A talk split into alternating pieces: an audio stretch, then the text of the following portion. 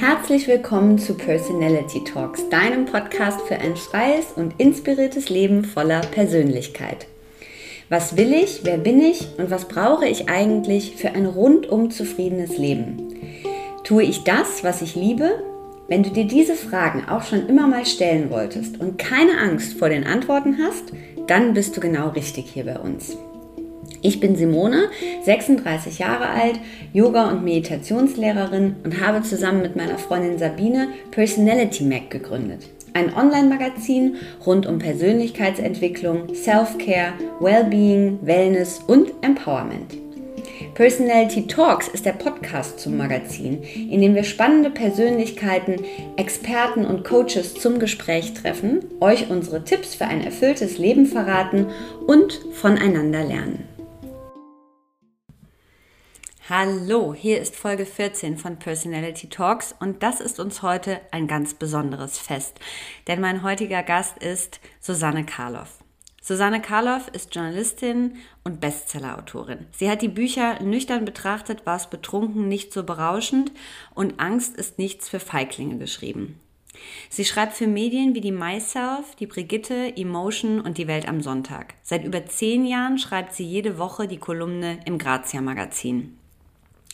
Im Podcast sprechen wir über den Körper und das Verhältnis, das Susanne heute zu ihrem Körper hat. Sie erzählt von ihren alten Tagebüchern, die sie ein paar Tage zuvor aus dem Keller geholt hat und die sie zurück in die Vergangenheit katapultiert haben. Das Gespräch mit Susanne ist wie ein Ritt durch ihre eigene Geschichte, ein Rückblick auf die junge Susanne. Dabei ging es immer um ihren Körper, mit dem sie von Beginn an sehr gehadert hat.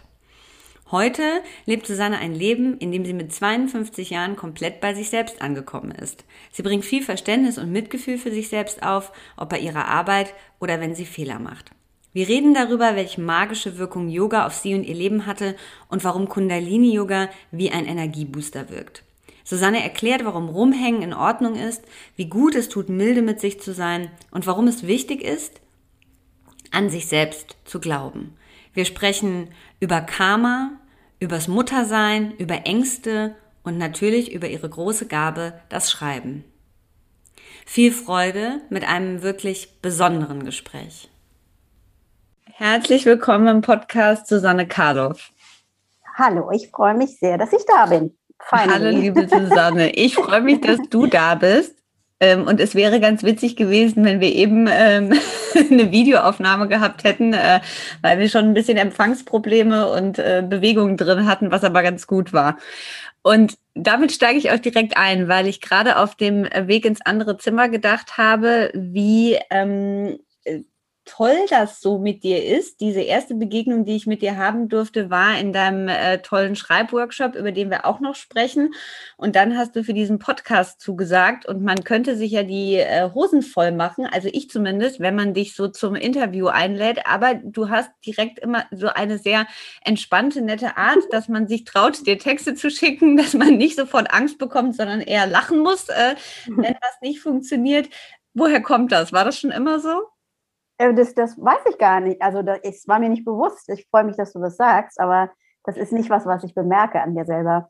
Ich glaube, weil ich selbst so ja genauso bin. Also ich habe ja auch Angst vor Interviews. Ich habe ja auch Angst vor äh, Kritik oder vor Ablehnung oder vor, also das alles ist mhm. ja etwas, was mir nicht fremd ist. Insofern äh, ja, habe ich gar keine andere, hätte ich gar keine andere äh, Art, mit Menschen umzugehen, als äh, die offen zu empfangen, wenn die mir, wenn die mir, wenn die mir angenehm sind und sich gut benehmen. Ansonsten ist es natürlich was anderes. Was hast du heute Morgen als erstes nach dem Aufstehen gemacht? Wie stehst du generell auf?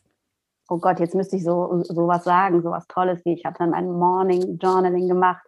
Ich glaube, als erstes habe ich gedaddelt, im Bett liegend noch und habe irgendjemanden gestalkt im Zweifel. Nee, es ist tatsächlich so. Ich habe meine Tagebücher vor ein paar ähm, Tagen aus dem Keller geholt und ich habe das Tagebuch geschrieben, seit ich 13 bin. Und also ähm, Morgenseiten, so dieser Trend von Mor Morgenseiten, und das ist ja auch ganz toll, habe ich also intuitiv schon gemacht mit 13. Ähm, diese Kiste habe ich aus dem Keller hochgeholt. Und das ist immer beides Bürde und schrecklich, schrecklich auch, weil ich dann da so reinsinke in diese vielen Versionen von mir und diese vielen Suses, die ich war und auch noch bin, dass es immer so beides ist. Einerseits Erschütterung, wie ich es überhaupt bis hierhin geschafft habe. Ganz viel Wehmut, ganz viel ähm, Mitgefühl für diese Frau, für dieses Mädchen. Und ähm, das hat mich sehr beschäftigt die letzten Tage. Insofern bin ich aufgewacht äh, mit irgendeinem Gedanken daran. Und ähm, dann habe ich aber anderthalb Stunden Guru Jagat gemacht. Ich bin ja Kundalini-Yogi. Ja, dann habe ich mal ganz vorbildlich einen Selleriesaft gepresst. Das ist ein reiner Zufall. Gestern hatte ich fünf Toast zum Abendessen. Also es gibt kein festgesetztes Ritual, das immer so ist. Ja. Dieses Verständnis, Mitgefühl für das Mädchen, was du da sozusagen hervorholst in den Tagebüchern, hattest du dieses Verständnis, Mitgefühl schon immer für dich oder hast du das erst die letzten Jahre gelernt? Also was mich, was ich sehr interessant finde, ich rede jetzt auch zum ersten Mal über die, also ähm, darüber, dass ich die Tagebücher vor ein paar Tagen aus dem Keller geholt habe. Ähm, ich mache das alle paar Jahre und es ändert sich immer der Blick auf dieses Mädchen und auf diese Frau und auf diese mhm. Jugendliche. Und ähm, diesen Blick darauf habe ich nicht immer, auf gar keinen Fall, schon gar nicht, während ich äh, dessen äh, in, in dieser Zeit quasi drin war. Ähm, weil was sich durchzieht durch diese ganzen Seiten ist, ähm, und da, da das meine ich auch mit auch erschüttert sein und auch traurig sein, ähm, wenn ich heute wüsste, was ich weiß und wenn ich heute so auf die gucken würde, wie ich heute auf mich gucken würde, eben mit, mit Liebe und Mitgefühl mhm. und ähm, ja, Barmherzigkeit, auch wenn ich scheiße aussehe oder Blödsinn mache oder mich nicht wohlfühle oder denke, ich bin wieder in die gleiche Falle oder ich bin gescheitert. Trotz alledem habe ich ja ein, viel größeres Herz für mich als früher. Was ich aber merke, und das wusste ich nicht, und deswegen bin ich froh, dass ich sie nicht weggeschmissen oder verbrannt habe, wie ich das so oft wollte. Das sind echt viele. Was ich jetzt festgestellt habe, diesmal die letzten Tage ist, ähm, ich rede mich da auch immer selbst an. Und ich sage auch immer so, ich schreibe so liebe Sachen. Ich sage auch meine Liebe, meine Schöne. Und ich verabschiede mich von mir selbst immer mit meinem eigenen Namen. Also, oh, schön. Ist, ja, mhm. und das habe ich nicht erinnert. Das ist mir jetzt zum ersten Mal aufgefallen. Und ich bin auch so mein Cheerleader. Also ich sag auch, wenn ich dann zum Beispiel, keine Ahnung, 16 war und sage, ich fühle mich total dick, ich war natürlich nie dick, aber ich fühle mich total dick und ich habe Pickel und es ist so schrecklich alles. Und trotzdem gab es immer wieder, wenigstens dann am nächsten Tag, wieder ein, so, jetzt machen wir das. Und also ich war mir so auch, ja, Mutter, Vater, alles wahrscheinlich. Und mhm. habe mir auch so mich so motiviert und auch so ähm, beruhigt und getröstet und Mut gemacht. Und das finde ich jetzt, jetzt mit 52, wenn ich da jetzt drauf gucke, ähm, finde ich das total süß und auch ähm,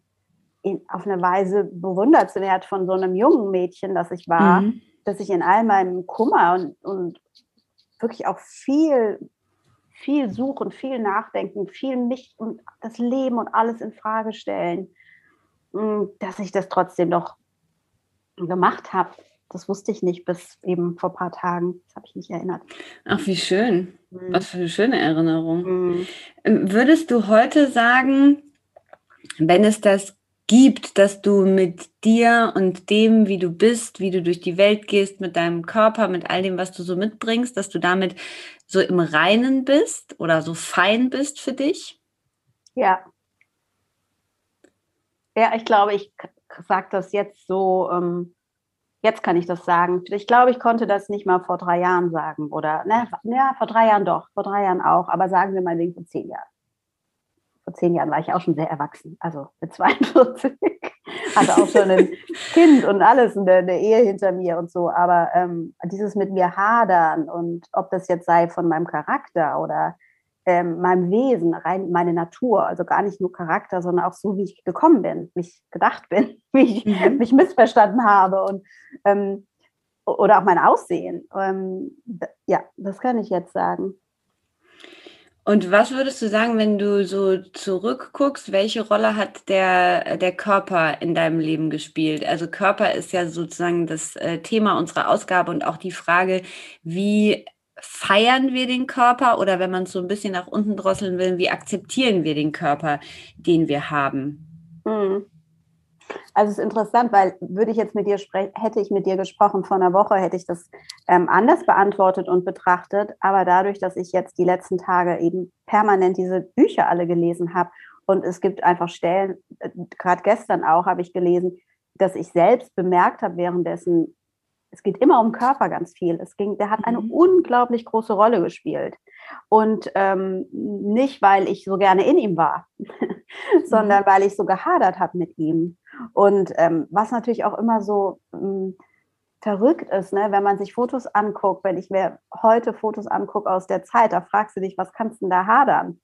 Und ich mhm. werde mir auch in zehn Jahren Fotos von jetzt angucken und sagen, was hast du denn, da warst du ja echt noch jung, was hast du dich da beschäftigt mit dem faltigen Hals? Also, ja. weißt du, so ist doch egal. Also, ja, dann ist er faltig, aber es ist doch okay, ist doch mein Leben. So. Und ich werde mir wahrscheinlich eben auch ja noch jünger vorkommen in zehn Jahren über die Dinge. Ähm, das mhm. funktioniert ja schon, wenn man sich Fotos anguckt von vor zehn Jahren.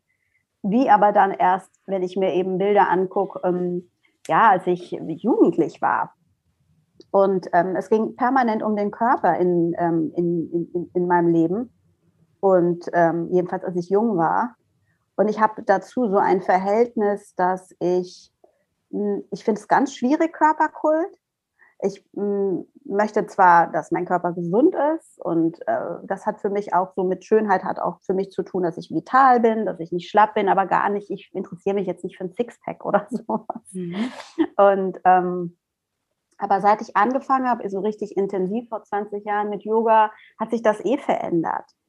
Weil, das kennst du ja nur auch, ähm, hätte ich, und das, das finde ich auch ist mir auch aufgefallen, hätte ich doch einfach nur früher, schon als Kind, man sollte jedem Mädchen schon mhm. mit, also Jungs auch, aber ähm, ja, hätte ich einfach schon damals Meditation und Yoga gehabt, ähm, dann wäre wär ich ganz anders mit mir groß geworden und ich hätte mich ganz anders betrachtet. Und äh, aber es ist wie es ist. Es ist meine Biografie und das ist Teaching. Also Mhm. Das ist es, das ist das, äh, was, was ich lernen musste. Und es geht immer, es ging immer darum, mich selbst, äh, ja, so ein großes Wort, akzeptieren, also mich, mich lieben und akzeptieren und unabhängig davon, was drumherum passiert. Und das ist mir eben immer schwer gefallen und das ist mir von Jahr zu Jahr weniger schwer gefallen. Und deswegen ist es total obsolet zu sagen, ach, wäre ich doch noch mal jung. Ja, nee. Mhm. also wär, dann wäre ich nicht da, wo ich jetzt bin. Was glaubst du, wenn es die ähm, Yoga- und auch Meditation-Erfahrung gar nicht gegeben hätte? Hm. Wie, was wäre gewesen oder wie wärst du heute? Das Ganze habe ich noch nie drüber nachgedacht und es ist eine ähm, nicht schöne Vorstellung. Gerade mhm. weil ich jetzt so akt aktuell genau weiß, wie sich das eben angefühlt hat durch diese Erinnerungen, durch die mhm. Tagebücher. Ähm, ja, ich war immer so im Streit mit mir und so im, immer so, es war, zum Beispiel sind auch wahnsinnig viele Stellen, dass ich so feindlich war, so aggressiv. Also mhm. auch, ich bin jetzt nicht permanent ausgeglichen, aber die meiste Zeit schon. Also das wird mhm. ja von Mal zu Mal mehr. Und gerade auch noch im Kundalini-Yoga haben wir ja noch ganz andere Werkzeuge. Also da geht es ja nochmal um, A, haben wir ja zehn Körper ne, oder elf sogar, ich glaube zehn. Und ähm, es ist nicht nur einer. Und ähm, diese Praxis hat mich ja in den letzten fünf Jahren auch nochmal äh, stark verändert. Also allein was mein Nervensystem angeht. Ähm, das hatte ich damals nicht. Ich hatte gar keine Nerven. Ich war schon als Teenager so ein Wrack, also so nervlich. Mhm. Alles war, das ist natürlich auch, wenn, wenn, wenn man sehr äh, fein, also im feine Sinne hat, sensibel ist, dann ist das natürlich auch alles, äh, ja, so hier Planet Earth ist ja jetzt kein Picknick, so. Mhm. Das ist ja schon ordentlich ähm, ähm, herausfordernd und äh, erst recht bei so einem Mädchen, Kind hätte man dann wäre es gut gewesen, wenn ich das vorher gewusst hätte, ein paar Sachen, um mich zu schützen, um mich stark mhm. zu machen. Äh, das habe ich aber jetzt und ähm, das ist toll und darüber bin ich sehr, sehr, sehr glücklich. Und dieses Verhältnis zu der Praxis, ähm, da habe ich viel drüber nachgedacht, so im Vorfeld auch. Ähm, also gerade die Kundalinis müssen ja, finde ich, immer eine sehr große Disziplin auch mitbringen, tatsächlich an diesen Übungen dran zu bleiben. Und gleichzeitig hat man ja manchmal das Gefühl, in der Yoga-Welt auch entsteht so ein, morgens habe ich diesen Ablauf, ich mache das und das und dann muss ich unbedingt so und so lange auf dieser Matte und die und diese Praxis. Und mir wurde das jetzt nochmal bewusst in ähm, der Arbeit mit äh, einem Achtsamkeitslehrer, mit dem Georg Georg Lolos, den ich vor zwei Folgen zu Gast hatte, der auch gesagt hat, dieses so sehr strenge mit sich sein, also auch sehr streng mit einer Praxis oder einer Praktik sein, ähm, dass man das eigentlich auch wieder so ein bisschen wegschieben kann und viel wichtiger ist, nämlich das, was du zu Eingang gesagt hast, dieses liebevoll mit sich sein. Also dann vielleicht tatsächlich zu sagen, ne, ich spreche besser liebevoll mit mir, als dass ich mich für anderthalb Stunden auf der Matte sozusagen verhafte. Wie ist es bei dir? Hast du einen ganz lockeren, geschmeidigen Umgang damit, genauso wie du heute in den Tag sozusagen gestartet bist? Oder sagst du schon, nein, da bin ich ganz diszipliniert, also mindestens jeden Tag äh, 90 Minuten oder so? Nein, ich habe einen sehr lockeren Umgang mit mir und mhm. ich bin sehr großzügig mit mir in jeder Form. Mhm. Also das ist auch etwas, was ich für mich jedenfalls wichtig finde. Ähm, das, das Komische ist dadurch, dass ich so großzügig bin. Also sagen wir jetzt mal zum Beispiel gestern, ich hing nur rum. Ich habe gedacht, nö, man müsste eigentlich mal wieder. Und dann wollte ich Hatha-Yoga, also mit dem Yogaraum anderthalb Stunden machen. Dann habe ich mich vertüdelt, dann war ich zu spät dran. Dann hatte ich noch meinen Schlafanzug an, nicht mal einen Sport-BH. Dachte ich, ach, ist jetzt auch egal. Und ähm, dann habe ich halt 20 Minuten mitgemacht und bin wieder raus aus dem Ding. Das mache ich sonst nicht. Ich mache sonst anderthalb Stunden schon. Aber ich dachte so, ach, so ein bisschen bewegen ist doch besser als jetzt gar nichts. Oder ich habe auch mal dass ich ganz konsequent kalte Duschen mache, wenn sich so anfühlt, morgens, ähm, keine Ahnung, drei Wochen lang. Und es kann sein, dass ich an Tag 22 denke, nein, keine Lust, ich möchte jetzt heiß duschen mhm. und ich möchte auch schlafen bis um acht. Ich möchte auch keine Fists of Anger machen und ich möchte auch kein Feueratem machen. Es gibt Zeiten, in denen ich sogar, wobei ich das nicht gut finde, aber es ist schon passiert, mal ähm, zwei Monate gar kein Yoga gemacht habe. Entweder, also ich hatte eine Muskelfaserriss länger, so mhm. Verletzung, mhm. es hat alles wehgetan, sollte ich das schon. Oder wenn ich umgezogen bin oder wenn ich ein Buch schreibe, zum Beispiel ist es auch eigentlich wichtig, dass ich natürlich mich bewege und was mache, weil ich so viel sitze und so mein, mein Hirn so angestrengt ist. Aber da hatte ich das auch schon, dass ich hm, bin eher so, dass ich mich gerne auf eine Sache konzentriere. Und sogar Yoga hat mich gefühlt abgebracht von meinem Schreiben. Ich habe mhm. das mir quasi gar nicht, auch zeitlich dachte ich, diese Zeit fehlt mir. Ich muss mich so One-Pointedness, ich muss mich konzentrieren, Buch schreiben. Mhm. Und so, also du siehst, das ist sehr locker, aber trotzdem ähm, gibt es keine längere Phase in meinem Leben, in dem ich eben kein Yoga gemacht habe. Und wenn ich auch so ganz äh, ab bin vom, keine Ahnung, mal so, sagen wir jetzt mal, eine Woche oder so nichts mache, dann fühlt sich das für mich nicht an wie, oh, ich muss wieder Disziplin kriegen, sondern eher so, ich muss was machen, damit ich nicht in so eine negative ähm, Energie reinkomme. Und das ist ja eigentlich das Interessante daran, dass Disziplin ja gar nicht ist, du musst es tun, weil, und es ist wie eine weitere Bestrafung, sondern, ähm, sondern es ist äh, das Spüren, ah, okay, wenn ich jetzt drei Minuten meine Atemübung mache oder was auch immer, ähm, ist ja total interessant, wie ich so, das ist ja wie so ein Quick Fix. Also du kannst so mhm. schnell die Energie ändern und das ist so faszinierend, dass es sich ja nicht wie Disziplin anfühlt, sondern wie etwas Gutes, wie das du, keine Ahnung, oder etwas, was dich abliftet, wie du dir einen Kaffee machst oder so. Ja. Wie hängt dieses ähm, sich selbst äh, gut gegenüber sein Selbstliebe, nette zu sich selbst sein, mit der eigenen Kreativität zusammen? Oder vielleicht hängt es auch gar nicht zusammen. Gibt es da einen Zusammenhang? Ach, das, ich neige ja dazu, so lange Antworten zu geben, weil mir natürlich tausend Sachen einfallen, die alle nicht zusammenhängen, aber irgendwie doch. Aber sage ich mal eine Sache mit dem Schreiben jetzt, also in, in, das ist ja meine Kreativität, ist ja das, das Schreiben primär. Ähm, dass ich da auch sehr, sehr großzügig bin, weil ich weiß, ich neige, also ich, ich eigne mich für kurze Sprints. Ich kann loslegen und ich kann, ich arbeite schnell, ich kann, ich schreibe schnell, ich habe, wenn eine Deadline ist, dann Pistole auf die Brust, ich springe an, ich funktioniere, ich schreibe, ich liefere ab. Sichere Bank. Mhm. Aber dazwischen, und das habe ich eben auch viele Jahre gebraucht, um das zu verstehen, brauche ich Zeiten, in denen ich einfach nur rumliege. Und in den Zeiten fange ich eben immer mehr an, jetzt das noch nicht mal irgendwie zu kommentieren für mich selber. Noch nicht mal zu sagen, oh Gott, du schaffst ja nichts und ähm, äh, du musst doch und du bist so faul. Also das, was ich ja immer mir dann gesagt habe, das habe ich so auch so, seit ein paar Monaten wird es immer besser, dass ich denke, du bist überhaupt nicht faul, du schaffst das alles total super und du kannst dich darauf verlassen, weil ich weiß, ich kann mich darauf verlassen, der Motor springt wieder an. Aber ich brauche dazwischen Pausen und das ist natürlich das ideale Leben für mich. Ich könnte gar nicht, äh, äh zumindest wäre ich sehr unglücklich, wenn ich in einer Position wäre, dass ich jeden Tag gleich das Gleiche liefern müsste und Anwesenheitspflicht mhm. und sowas. Also zum Beispiel auch, wenn ich müde bin, dann schlafe ich und es ist egal, wie viel Uhr es ist. Und wenn ich Hunger habe, dann esse ich und es ist egal, wie viel Uhr es ist oder was es ist. Oder weißt du so, oder ähm, wenn ich denke, ähm, zum Beispiel, ich merke, ich habe mehrere Abgaben und eigentlich müsste ich längst anfangen. Das heißt aber nicht, dass ich anfange. Gehe ich trotzdem vielleicht spazieren und Kaffee trinken, so, weil ich äh, mittlerweile weiß, es ist nicht der richtige Zeitpunkt, um jetzt anzufangen.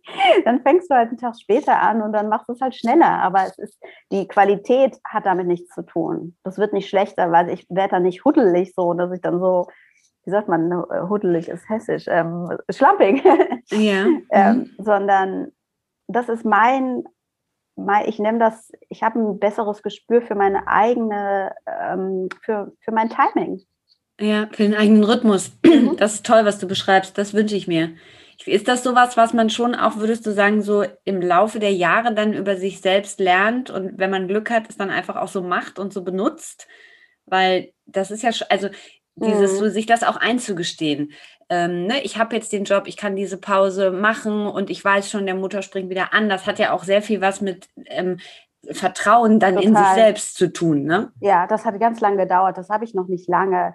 Wir haben zum Beispiel auch sogar noch beim letzten Buch, und guck mal, das war vor einem Jahr kam das raus, das letzte. Das heißt, ich habe das halbe Jahr davor geschrieben. Also ist es jetzt anderthalb Jahre her. Und da weiß ich noch, dass mir dann eine gute Freundin, zwei gute Freundinnen gesagt haben, also unabhängig voneinander, du brauchst doch gar keine Angst zu haben, du weißt doch, dass du schaffst. Mein Sohn sagt es auch immer, der kennt mich mhm. auch. Du weißt doch, dass du schaffst, du hast es doch immer geschafft.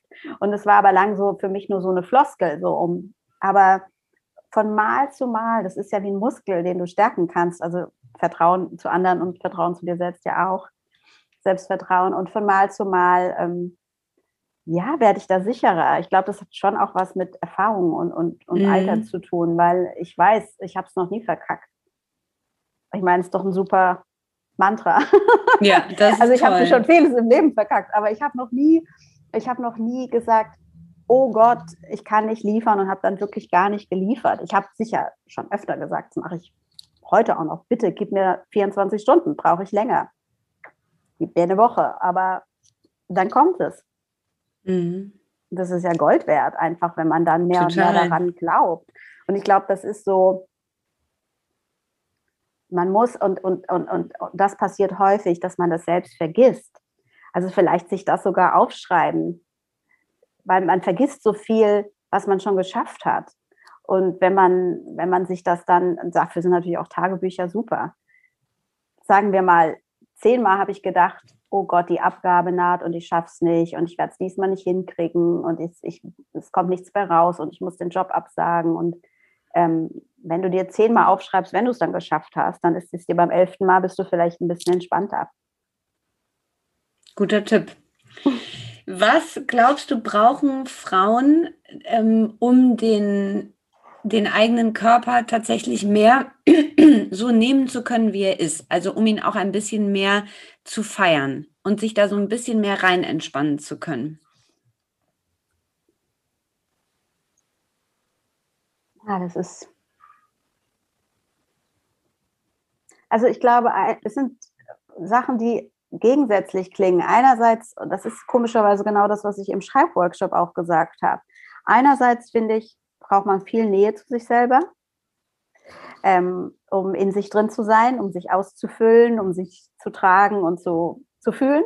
Mhm. Und andererseits braucht man Distanz zu sich. Und das Gleiche, und mir fällt es jetzt erst auf, habe ich euch ja im Schreibworkshop gesagt, mhm. mhm. zu den Figuren, vor allen Dingen zu dir selbst, zu deiner Figur, wenn du schreibst in Ich-Form, ähm, dass du auch ein, eine Vogelperspektive brauchst. Und ich finde das auch beim Körper. Also zum Beispiel äh, Menschen, die sich zu stark mit ihrem Körper ähm, identifizieren. Das sehe ich häufig auch, auch bei Männern. Also habe ich auch schon bei, bei Männern viel erlebt. Dass äh, es ist für mich gar nicht interessant, wenn ich der Körper, das ist so ein Fokus auf den Körper. Man hat das viel bei Bodybuildern, also bei Jungs, die so, mhm. jetzt habe ich gerade so ein Bild vor Augen. ähm, ich auch. nee, sieht, ja, sehen, sehen irgendwie cool aus, so, wobei, ist ja eh Geschmackssache, aber für mich ist das, hat das so eine Härte dann und so ein Fokus auf diesen Körper, dass das für mich völlig uninteressant wird. Mhm. Also die, die, der Mensch ist für mich dann auch gar nicht mehr interessant, wenn es nur der Körper ist. Und ähm, ja, äh, sich etwas Gutes tun und sich dem zuwenden, sei es sich einzuölen oder ähm, sei es Yoga zu machen oder Sport zu machen, was auch immer für oder Ballett oder was auch immer gut tut oder Joggen.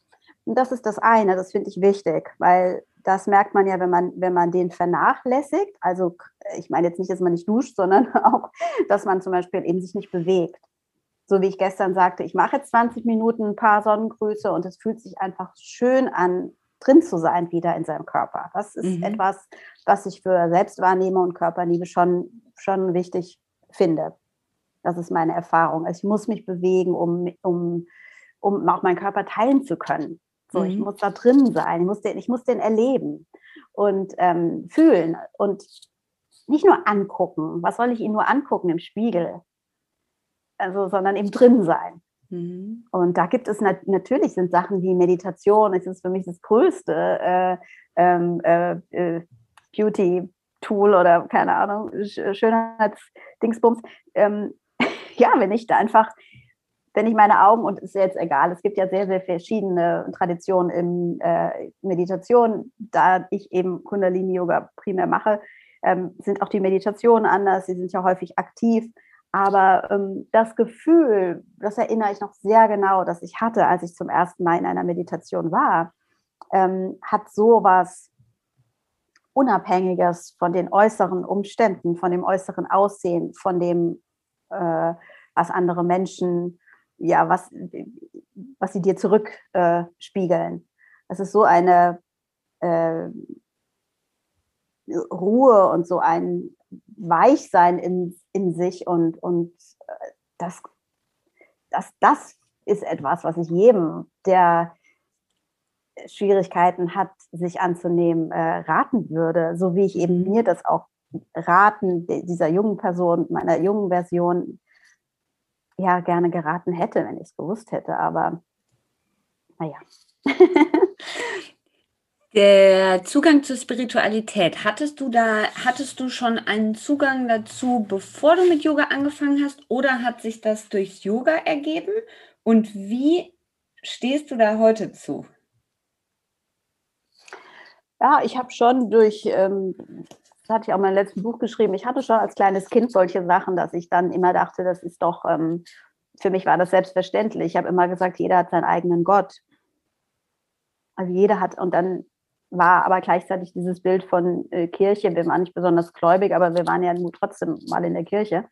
Und es war ganz klar, der Gott ist eben ein Mann mit einem weißen Bart und ähm, der ist irgendwo im Himmel und das ist einer für alle.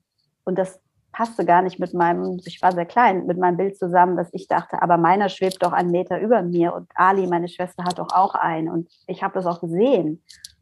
Also so, das war, und zu dem habe ich ja auch gesprochen. Mhm. Und ähm, das schreibe ich auch in meinem letzten Buch. Wahrscheinlich war das die erste Begegnung mit meinem höheren Selbst, weil ich habe ihn ja auch so höher platziert, so einen Meter. Mhm. mhm. Und ähm, ja, und das ist immer stärker geworden. Und dann war ich, habe ich auch sehr gestaunt, jetzt als ich die Tagebücher nochmal rausgeholt habe, dass ich, ähm, ja, schon als ich 18 war oder so, habe ich jetzt gefunden, ist so ein Brief ans Universum. Mhm. Ich meine, es ist echt lange her, als ich 18 mhm. war. Da war das jetzt nicht Trend und gab kein Instagram und alles war Universum und Magic. Und, aber es ist so ein Brief, auch so Prosperity. Ich habe so über Geld geschrieben und wie ich mir Manifestationen dann habe ich so aus der Zeitung, aus so einer kleinen, weiß ich nicht, irgendeiner illustrierten ein Mädchen ausgeschnitten mit so einem Turban auch noch lustigerweise auch. mit einem Tur aber so ein Turban, wenn man die Haare nass hat, kein Kundalini-Turban. Mhm. Und ähm, dann habe ich der sogar noch äh, draufgemalt, so einen kleinen Panzerknacker auf den Oberarm, weil ich ein Tattoo hatte, ein Panzerknacker. Mhm. Ja, das sollte ich dann sein. Also es war ein Vision Board, das ich gebastelt habe. Ja. Yeah. Und ähm, deswegen, und dann habe ich so, war ich in meinen esoterischen Buchhandlungen und hatte auch schon Aurasoma, weißt du, diese, diese bunten yeah. Flüssigkeiten. Mhm. Das hatte ich schon mit 19. Also, mhm. und ich komme nicht aus so einer Familie. Wir haben, waren nicht, ich komme nicht aus so einer Hippie-Familie oder so, mhm. dass das bei uns gang und gäbe war. Nö, das fand ich interessant. Dann habe ich Tarotkarten, habe ich auch schon mit 20, die habe ich heute noch. Ähm, dann I Ging oder I Ching oder wie das hieß, habe ich immer gemacht. Und das kenne ich nicht. Was ist das? Also es ist sowas Chinesisches mit so Münzen. Ah. Und ähm, ja, also das, das hat mich irgendwie offenbar doch immer mehr in die Richtung gezogen. Und dann habe ich irgendwann eben mit Yoga angefangen. So Mitte 20. Ich fand ganz spannend, was du im Buch auch dazu schreibst. Darf ich da was von vorlesen? Natürlich. Wir arbeiten, wir haben Familien, wir haben Jobs und Schamhaare, wir haben hoffentlich Sex, wir haben Fehler, Blähungen, unsere Tage, einen überzogenen Dispo. Wir sind keine Mönche. So sehr Yoga und Meditation geeignete Mittel sind, um zur Ruhe zu finden, gilt es, die Kirche im Dorf zu lassen. Das größte spirituelle Wachstum kommt nicht in einem abgelegenen Yoga-Retreat, nicht auf der Yogamatte, nicht auf dem Meditionskissen. Es kommt inmitten von Konflikt, Frust, Wut und Trauer, inmitten von Chaos und Angst. Das finde ich ganz, mhm. ganz toll. Das ist so eine Stelle, die ich so ganz fett angestrichen habe, die man oh. sich auch immer wieder so lesen kann, weil die so sehr, und da gibt es viele von in deinem Buch. Und ich fand es so spannend auch für das ähm, jetzige Thema, weil es ja schon, also es wird deutlich, es ist etwas sehr Wichtiges, auch für dich, das immer wieder zu praktizieren. Aber dieses, dass wir denken, umso mehr wir da sitzen auf dem Kissen oder umso mehr wir Yogastunden wir noch machen, es geht in diesem Buch ja auch immer wieder darum, also um das, was pulsiert, um das Leben, um das, was man selber so mitbringt. Und das finde ich daran so, äh, so wertvoll. Kannst du das immer jeden Tag, also ist dir das auch immer jeden Tag bewusst, weil du es schon mal auch geschrieben hast? Oder ist es selbst bei dir auch so, dass du das manchmal wieder so für dich erinnern musst? Also äh, immer wenn jemand irgendwas aus meinem Buch zitiert oder Büchern, äh, bin, ich, bin ich überrascht, weil ich das vergessen habe, dass ich das geschrieben habe. Mhm. Ich fand das gerade selbst eine gute, gute Erinnerung. Also es hat Spaß gemacht zuzuhören, auch wenn es nicht von mir gewesen wäre. Ähm, ich hatte das vergessen. Aber es ist so, ähm, dass, ich, dass ich so lebe. Also ich weiß schon früher auch, als ich noch, äh, ich habe auch viele Jahre Shivananda-Yoga gemacht. Mhm. Ähm, und wir haben da auch immer ja Karma-Yoga gehabt. Also man kam und hat einen Staubsauger in die Hand gedrückt bekommen. das war so üblich. Und mhm. ähm, wenn man so neu war, dann hat man das nicht verstanden oder Küche, Küchendienst oder so oder auch im Ashram, mein Gott, immer dieses, dieses ähm, Gemüseschnippeln und so. Mhm. Und, und Leute, die das nicht gewohnt sind, die fanden das dann immer irgendwie schwierig und doof und die sind, haben doch jetzt ein Retreat gebucht und jetzt wollen sie da irgendwie so ihre Yoga-Praxis machen, jeder auf seiner Matte und ähm, für mich ist, und, und da wurde auch immer gesagt, äh, dass man zum Beispiel auch als Mutter sowieso jeden Tag ganz viel Yoga macht. Also das ist, äh, also zumindest Karma-Yoga, das ist ja so viel Hingabe und so viel äh, tun für jemand anders und so viel Liebe und so viel auch ähm, ähm, ja, Disziplin. Also dass man macht so viel Yoga im Alltag, was man nicht mitbekommt. Und mein Sohn ist ja nur groß und ich bin sehr, sehr frei und mache, was ich will und lebe alleine und kann ja das alles so einteilen. Ähm, aber ich sage immer wieder, ich hatte das auch äh, mal auf Instagram vor kurzem wieder geschrieben, Chaos ist für mich welcome. Also das ist gut.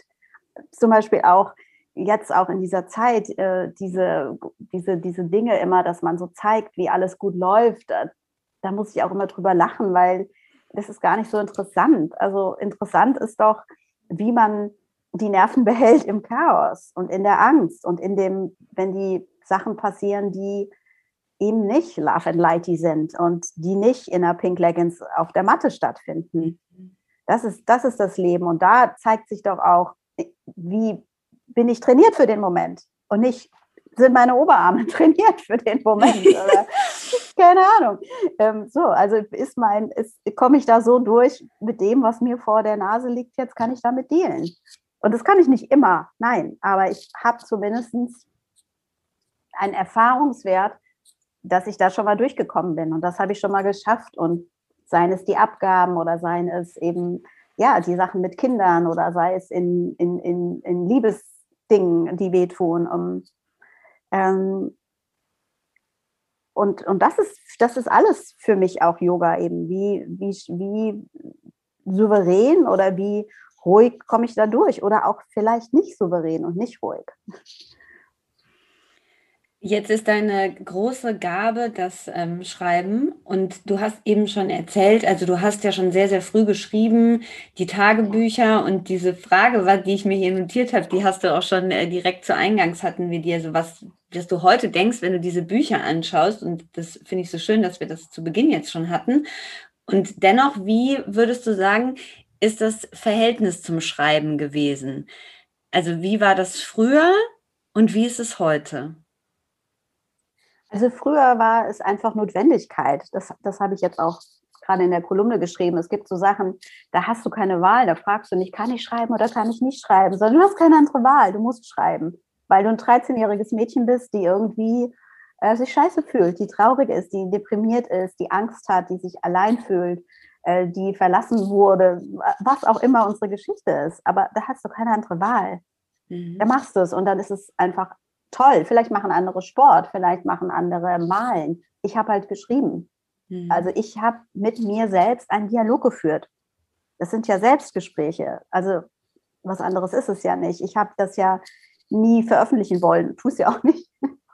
Aber ich habe zum Beispiel nie so geschrieben, ich weiß von anderen Leuten, die haben dann mal ein Tagebuch angefangen keine Ahnung, drei Monate und dann sind die Seiten leer und dann findet man das irgendwann noch mal so mhm. in der mhm. Kiste. Mhm. Gibt es ja auch. Für die war das das Mittel halt nicht, um besser zurechtzukommen. Für mich war es mhm. das aber. Ich musste das tun, weil ich sonst verrückt geworden wäre, habe ich so gedacht. Mhm. Und ich hatte auch nicht jetzt tausend Freunde, dass ich immer, klar hatte ich Freunde, mhm. aber mh, hm, ich habe da diesen Seiten alles anvertraut. Und das Interessante ist auch, ich habe nie so geschrieben, dass ich dachte, hm, später liest das mal jemand oder meine Mutter liest das oder meine Schwester. Ähm, die sind komplett ehrlich und offen. Und vielleicht ist es das, warum es mir nie schwer gefallen ist, ehrlich und offen zu schreiben für die Öffentlichkeit, weil bei das, was ich ja hauptsächlich mache und zum Beispiel für Grazia ja schon zehn Jahre, diesen Sommer, ähm, ist Kolumnen schreiben. Und auch meine Bücher sind ja auch wie eine lange Kolumne, das, weil ich das, weil ich das kenne und kann und weil es am, für mich am stärksten ist, wenn ich eben ähm, mich mitteile. Und vermutlich ist mein Training, meine Universität sind diese Tagebücher. Mhm. Und da ist schon was ganz Spannendes, was auch ähm, Inhalt in dem Kurs war und wo ich auch in deinem Buch, ähm, da gibt es auch noch eine Stelle dazu. Warum ähm, du erzählst ja auf der einen Seite viel, also du gibst einen Einblick, aber du gibst nicht alles preis. Ähm, und das ist auch ne, sehr spannend, wenn du sagst, also diese, wie wir das heute haben auf Instagram, dass sehr, sehr viel blank gezogen wird und sehr, sehr viel öffentliche Bekundungen und sehr, sehr viel tiefe Themen, wo man auf der einen Seite denkt, es ist gut, dass darüber gesprochen wird, weil es ist nicht alles allglatt und gleichzeitig denkt man aber auch, wow, Mhm. Irgendwie müsste man die Person fast schon ein bisschen schützen. Und da hast du ja einen besonderen Umgang mit. Wie äh, dazu, kannst du dazu was sagen? Ja, ich, ich weiß genau, was du meinst. Und ähm, ich kann das ganz schwer sagen. Ich mache das ja nicht, mhm. weil das eine Strategie ist oder eine, eine, eine eine Methode, die ich gefunden habe, um einerseits was zu zeigen und andererseits nichts zu sagen quasi. Ähm, aber zum Beispiel weiß kaum jemand was über mein wirkliches Privatleben. Mhm. Also das ist komisch eigentlich, obwohl ich ja so viel. Aber ich sage jetzt mal, niemand weiß, ob ich einen Freund habe oder nicht. Oder mhm. weißt du, also, und selbst wenn ich sage, selbst wenn ich schreiben würde, ähm, was ich tue, manchmal über Sex oder irgendwas Lustiges und mhm. so, aber es ist ja nicht so, ah, okay, jetzt ist mir das passiert und dann habe ich das, und dann hab, sondern ich, mhm. ich glaube, es sind, es sind Andeutungen, es ist viel zwischen den Zeilen. Menschen, die mich mhm. kennen, auch Freundinnen, die was öffentlich von mir lesen, die rufen trotzdem an, sagen, sag mal, habe ich das richtig gelesen? Habe ich das verstanden? Äh, äh, höre ich da vielleicht was raus? Könnte dies und das sein? Mhm. Also es sind so, das ist in meinem Tagebuch auch so. Nur die Anfänge waren so. Heute ist Weihnachten. Ich habe von Papa 50 Mark gekriegt. Morgen gehe ich zu Benetton. So, das war vielleicht die ersten, die, die ersten Tagebücher waren so. Aber ui, das hat Fahrt aufgenommen. Mein Gott, spätestens als ich 17 war, da denkst du, du bist in einem, weiß ich was für ein Film. Ähm, mhm. Es wurde viel angedeutet, es sind viel ähm, mm, kryptische Sachen, Emotionen, Einordnung, wieder in Frage stellen. Ähm, ja, vielleicht ist es das und ich, ich habe nie das Gefühl, nackt zu sein. Ich habe nie auch auf Instagram, ich mache da, ich zeige da was von mir, aber ich, ich kann es dir nicht sagen. Vielleicht könntest du es besser sagen, woran es liegt, wenn man es liest. Ich, ich, ich weiß nicht, wie das geht. Aber es war ein sehr guter Tipp ja auch in dem, also in dem Kurs, den du ja auch ja. mitgegeben hast, dass man sozusagen etwas über sich preisgeben kann, wenn man also möchte, aber nicht dieses so, sich so ganz ähm, zu öffnen oder so ganz äh, ah. blank, ah. zu, blank zu ziehen. Und gerade habe ich so gedacht, als du so gesprochen hast, dachte ich, ähm, es ist ja zum Teil auch, dass man sich selber damit schützt. Ne? Also, dass man ja. schon über sich natürlich erzählt und den Leuten so einen Einblick gibt, was ja auch sehr spannend ist, als wenn man es so vielleicht so ganz aufdeckt und aber ja mhm. immer so ein, so ein bisschen Eigenschutz auch mit dabei, ne? Total, also und das ist etwas, aber das muss man fühlen. Da habe ich auch gar keine, ähm, keine Anweisung, mhm. keine Methode. Was mir aber einfällt, was ich ja in dem Schreibworkshop auch gesagt habe, mhm. ein Punkt ist für mich ein ganz wichtiger, ähm, dass man kein Opfer ist. Und bei den Texten vielleicht, von denen du jetzt gesprochen hast, wo man manchmal das Gefühl hat, man müsste die Person eigentlich ein bisschen schützen, vor allem wenn es eine mhm. Freundin ist oder so und sagen, ähm, hm, erzähl's doch lieber nur deinen Freundin und diesen Part würde ich vielleicht weglassen. Mhm. Ähm, das hat für, für mich, mir kommt das manchmal so vor, als ob das ähm, ja, ja so, eine, so ein Selbstmitleid ist das ich total verstehen kann, weil man sich eben manchmal leid tut, vor allen Dingen, wenn man mhm. was Schlimmes erlebt hat.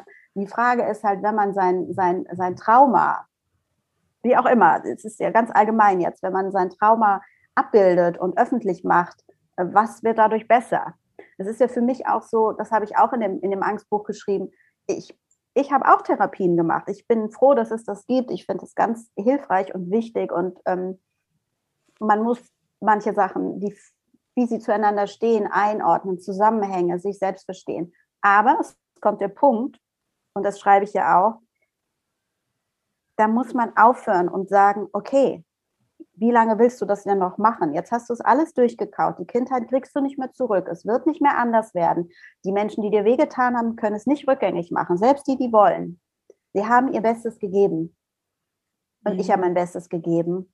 Und dieser Punkt, und das ist, glaube ich, vielleicht ist es das, was in den Texten zum Ausdruck kommt, so eine so ein Frieden schließen mit dem, was ist und so eine Eigenverantwortung.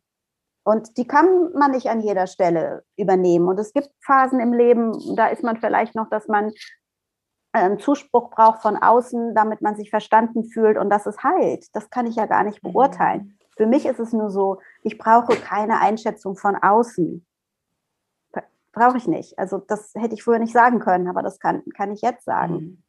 Und ähm, ja. Was tust du, wenn du nicht frei bist, um zu schreiben? Also wenn du merkst, Deadline, ne, oder du musst was schreiben und es sozusagen soll jetzt was entstehen, was ist dann meist das Erste, was du tust? Nichts. Hm nichts. Und ähm, das ist ja auch das, was wir vorhin sagten, dieses, ja. was ich immer öfter merke, dass ich diese Phasen mit großem Vertrauen ausleben kann. Mhm. Und ausleben im wahrsten Sinne, im Sinne von, bis sie ausgelebt ist, bis die Welle zu Ende geritten ist mit all den Gefühlen, ja. Mhm. Ähm, natürlich brauchst du dafür einen, einen, einen, Lebensstil oder einen Beruf, der das erlaubt. Ich kann ja nicht vorangestellt sein und sagen, jetzt heute muss ich, kann ich, äh, muss ich anders ausleben. Ich gehe jetzt ins Zoo anstatt an den Schreibtisch. Ähm, gut, das, das kann man halt als, als Freischaffende. Und ähm, ich habe jetzt auch, ich, ich müsste längst die Texte schreiben für die Website und ich kann es nicht erklären. Ich kann nicht. Es geht nicht mhm. seit Wochen. Und ich weiß, in zwei Wochen wird diese Website da sein und es wird gut sein. Mhm. Und in dieser Zeit mache ich dann so Sachen, wo du sagst, was ist das für eine Übersprungshandlung? Wieso gehst du in den Keller und holst Tagebücher und sitzt vier Tage lang heulend, lachend mit einer Emotion mhm. alleine zu Hause und gibst dich da rein? Warum machst du das? Und ich weiß jetzt, warum ich es mache, weil das ein ganz wichtiger Teil ist. So viele Teile, die zu mir gehören, die ich nicht ähm, ablehnen oder abspalten oder verbrennen will, sondern der, das, das ist ein Teil meiner, meiner, meiner Persönlichkeit, dem ich mich nähe und der ganz viel mit Schreiben zu tun hat. Und deswegen werde ich jetzt mich damit beschäftigt haben, so stark. Und ich bin mir sicher, dass ein Teil davon einfließt in den Texten, die ich für die Website schreibe, weil ich will mhm. Leuten doch dabei helfen zu schreiben. Und wie was liegt da näher oder was ist da im, im e echter und, und, und roher als mein eigener Zugang zum Schreiben. Deswegen habe ich mich umgeben mit diesen Tagebüchern und das mache ich intuitiv. Hm. Und natürlich kannst du da sagen, mein Gott, fünf Tage sitzt die da und macht das, anstatt jetzt hier mal Gas zu geben und die Texte zu schreiben. Aber ist halt so. Mhm. Das ist der Prozess, die, ähm, der Schreibworkshop der äh, erschien auf einmal auf Instagram und wahrscheinlich haben sich äh, neben mir noch 100.000, weiß ich wie viele äh, Leute, Millionen, Milliarden gedacht, ah, da ist er, der Schreibworkshop. Wie, äh, was oder was ist in dir passiert, dass du gedacht hast, ähm, ich, ich, biete jetzt sowas an und äh, ich stelle den Leuten sozusagen mich, mein meine Erkenntnis und das, wie ich arbeite, zur Verfügung? Ich habe das schon äh, mal öfter davor gedacht, eigentlich im äh, ersten Lockdown, also vor einem Jahr. Und da war das aber mehr so aus, oh Gott, wenn ich jetzt keine Arbeit mehr habe und wenn die Zeitschriften alle eingehen und ein Buch hast du auch gerade geschrieben und irgendwie kam dann so die Idee, ja, man kann ja mal einen Schreibworkshop machen. Aber so lahm war das auch mein Gefühl, wie ich es gerade ausgesprochen habe. Da war gar keine Energie dahinter da war auch kein Bock, da war nichts. Da war mhm. einfach nur, hm, ja, ja, könnte man ja mal machen. ja, ja, da hat man aber nichts gemacht. Und dann so. Und dann, ja, dann dieses Jahr bin ich irgendwie, ja, wir nennen das ja Downloads, wenn man sowas empfängt quasi von oben. Es war irgendwie, ich habe eine besondere Meditation gemacht, irgendwie 40 Tage oder sowas. Vielleicht waren es auch noch gar nicht 40. Ähm, und es ging natürlich auch wieder um Prosperity. Und dann kam das plötzlich die Idee auch. Und wie gesagt, Prosperity ist nicht nur Geld, es ist ganz viel. Es kann alles Mögliche an Fülle und Wohlstand sein und so, vor allem Fülle.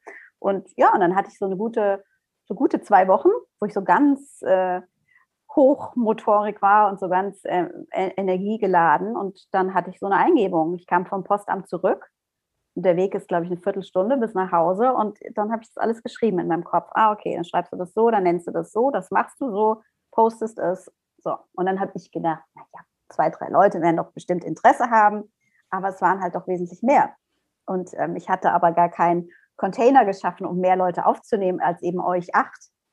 Und diesen Kurs wird es auch so nicht mehr geben. Also die, wie ihr das hattet, ähm, es wird das einzige Mal gewesen sein, ähm, weil das kann ich nicht alle vier Wochen machen mit acht Leuten. Ich muss mir eben einen anderen Container schaffen, um, um das ähm, ja, für alle zugänglicher zu machen und dass es auch ja, mehr Leute nutzen können, aber auch, dass es mir eben leicht fällt, das mehr zu machen, weil es hat mir einfach sehr viel Spaß gemacht und ähm, ja, das, und das wird dann ja, Anfang Mai hoffentlich soweit sein und dann kann man das auf meiner Seite eben sich angucken. Es gibt verschiedene äh, Möglichkeiten, ähm, auch vom Geld verschiedene, wer sich eben was leisten kann oder möchte. Und man kann auch mit wenig einsteigen und man kann aber auch das volle Programm haben und One-on-One-Sessions haben mit mir für Leute zum Beispiel, die auch ein Buch schreiben wollen und Exposé dafür oder eben ein größeres Projekt, sodass man dann wirklich intensiv zusammenarbeiten kann.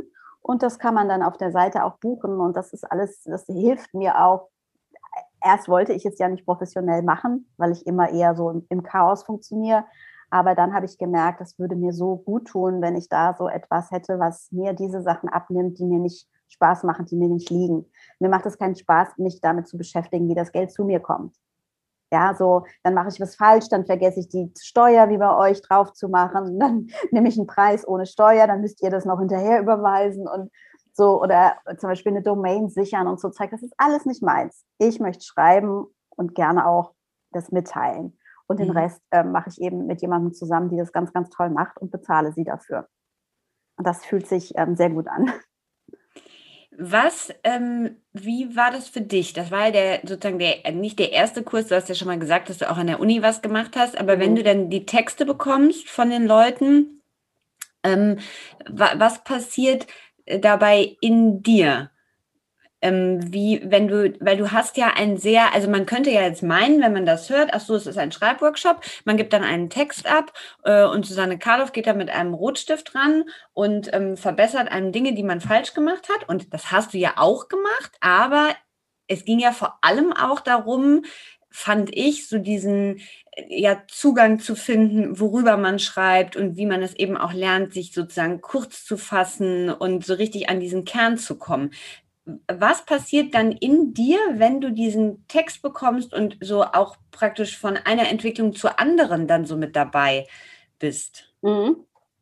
Also ich bin ein bisschen angespannt, wenn ich die E-Mail aufmache, weil ich Angst habe, dass das beim ersten Mal, dass ich Angst habe, dass es nicht gut ist. Gut ist ein ganz großer Begriff, also das kann ich gleich nochmal ja. sagen. Ähm, und dass ich dann das der Person ja irgendwie mitteilen muss.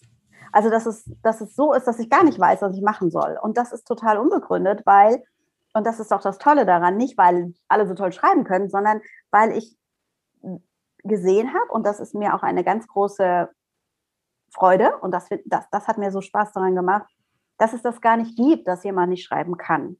Mhm. Der wird sich auch gar nicht anmelden bei so einem Kurs.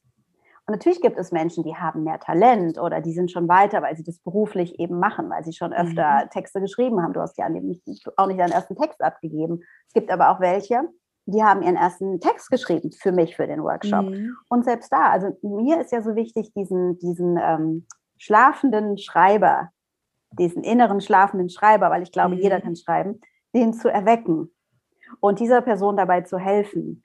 Und da geht es nicht darum, dass die so schreiben sollen wie du oder wie ich oder wie die Person, sondern sie darin ähm, ähm, bestärken oder auch eben das zu erwecken in ihnen, ihre eigene Stimme. Weil das ist ja das Verrückte bei dem, wenn man findet, mhm. jemand schreibt gut, dass man, man will ja quasi, man versucht Authentizität zu äh, oder Einmaligkeit zu kopieren. Und das ist ja zum Scheitern verurteilt. Also das Einzige, was hilft, wenn du gut schreiben willst, ist ja deine eigene Stimme zu finden. Mhm. Dabei, ähm, dabei möchte ich helfen. Das interessiert mich und das hat auch sehr, sehr gut funktioniert. Äh, ich hätte sogar noch mir gewünscht, deswegen ändere ich ja das Konzept jetzt auch.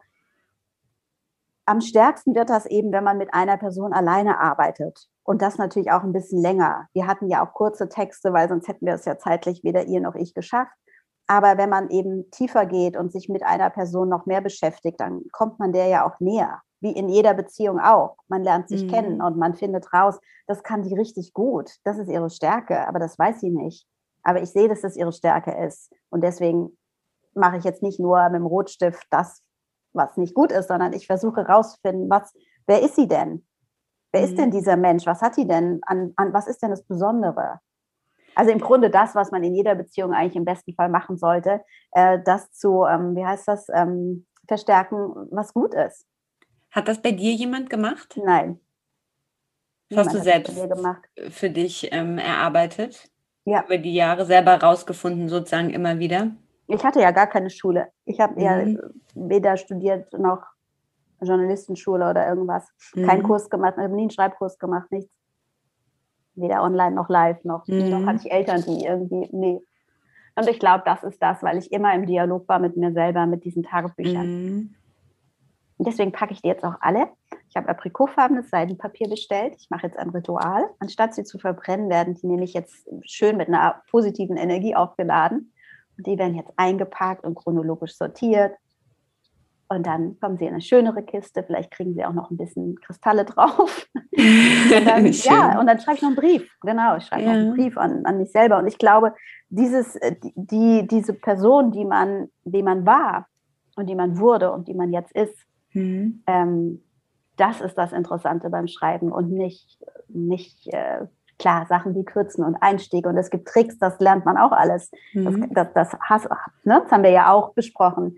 Aber was wirklich äh, toll ist, finde ich, eben zu sehen ist von Mal zu Mal, dass die, die Person, die eben ähm, beschreiben möchte, plötzlich auch merkt, aha, das ist meine, das ist meine Qualität, das ist mein, da fängt es an zu vibrieren, da habe ich ein Gefühl, da kriege ich Energie. Ähm, so, solche Sachen und sich darauf mehr und mehr verlässt. Und zum Beispiel gab es ja auch einmal von dir zwei Texte und du hast, also zwei für eine Aufgabe und du mhm. hast gesagt, ich finde den einen eigentlich besser als den, was find, weißt du? So, und mhm. da auch mit der Zeit zu merken, ah, okay, warum finde ich den besser? Was gefällt mir da? Oder mhm. und das sind ja Sachen, das hat ja alles mit, mit Selbstvertrauen zu tun. Wenn wir uns eine junge Frau vorstellen, die ähm, sehr gerne schreibt und die schreibt, um mit sich selbst im Dialog zu sein, die schreiben muss, weil sie sonst das Gefühl hat, sie würde platzen, aber noch nicht so richtig weiß, wohin denn jetzt mit diesem Schreiben. Mhm. Was würdest du, außer natürlich einen Schreibworkshop bei dir zu buchen, wenn mhm. die Website live ist, aber was würdest du raten, wenn man etwas raten kann? Oder was würdest du ihr ans Herz legen? Also ich glaube, naja, es gibt ja verschiedene Möglichkeiten. Manche Leute, denen liegt es, Klinken zu putzen und manchen Menschen entspricht es irgendwie, Dinge zu initiieren und sich anzubieten und äh, Vorschläge zu machen. Ähm, mir nicht. Zu mir passt das nicht, ja. Ich mhm. habe einfach meine Sachen, was ist einfach, gar nicht einfach, aber ich habe einfach sehr, sehr viele Jahre im Stillen geschrieben, ohne dass ein einziger Mensch davon wusste, außer ich oder es gelesen hätte. Und trotzdem habe ich meine Arbeit gemacht. Weißt du, irgendwann mhm. kam der Moment, und es ist ja verrückt, wie es kam. Ich meine, mhm. ne, also ich war Stewardess und dann habe ich gesagt, ach, ich kann doch eigentlich schreiben und habe irgendwie, war, war auch schon Mutter und habe zu Allegra einen Text geschickt, weil ich mhm. Allegra toll fand. Ich habe mich nicht gefragt, kann ich das, habe ich das studiert, was machen die anderen? Mhm. Natürlich war ich aufgeregt und fand es super, aber ich habe es gemacht. Genauso intuitiv in einem Moment, so wie ich diesen Schreibworkshop plötzlich mir mhm. ausgedacht habe, vom Postamt zurück. So war das damals auch. Und dann habe ich den Text hingeschickt und dann haben sie gesagt, oh ja, sie kann wohl was. Und dann bin ich dahin. Und dann, ja, ich wusste nicht, dass ich Bücher schreiben werde und Erfolg haben werde. Ich habe es mhm. gemacht, weil ich es immer schon gemacht habe.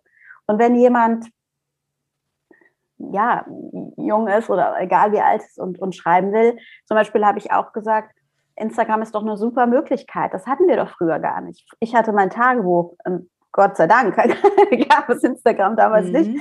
Ähm, aber ich hätte sicher das auch nicht alles auf Instagram geschrieben, weil ich das nur heute auch nicht mache. Mhm. Aber ähm, es ist so eine gute Möglichkeit. Man kann so viele Accounts machen und man kann ihn doch auch privat machen, wenn man das erstmal will.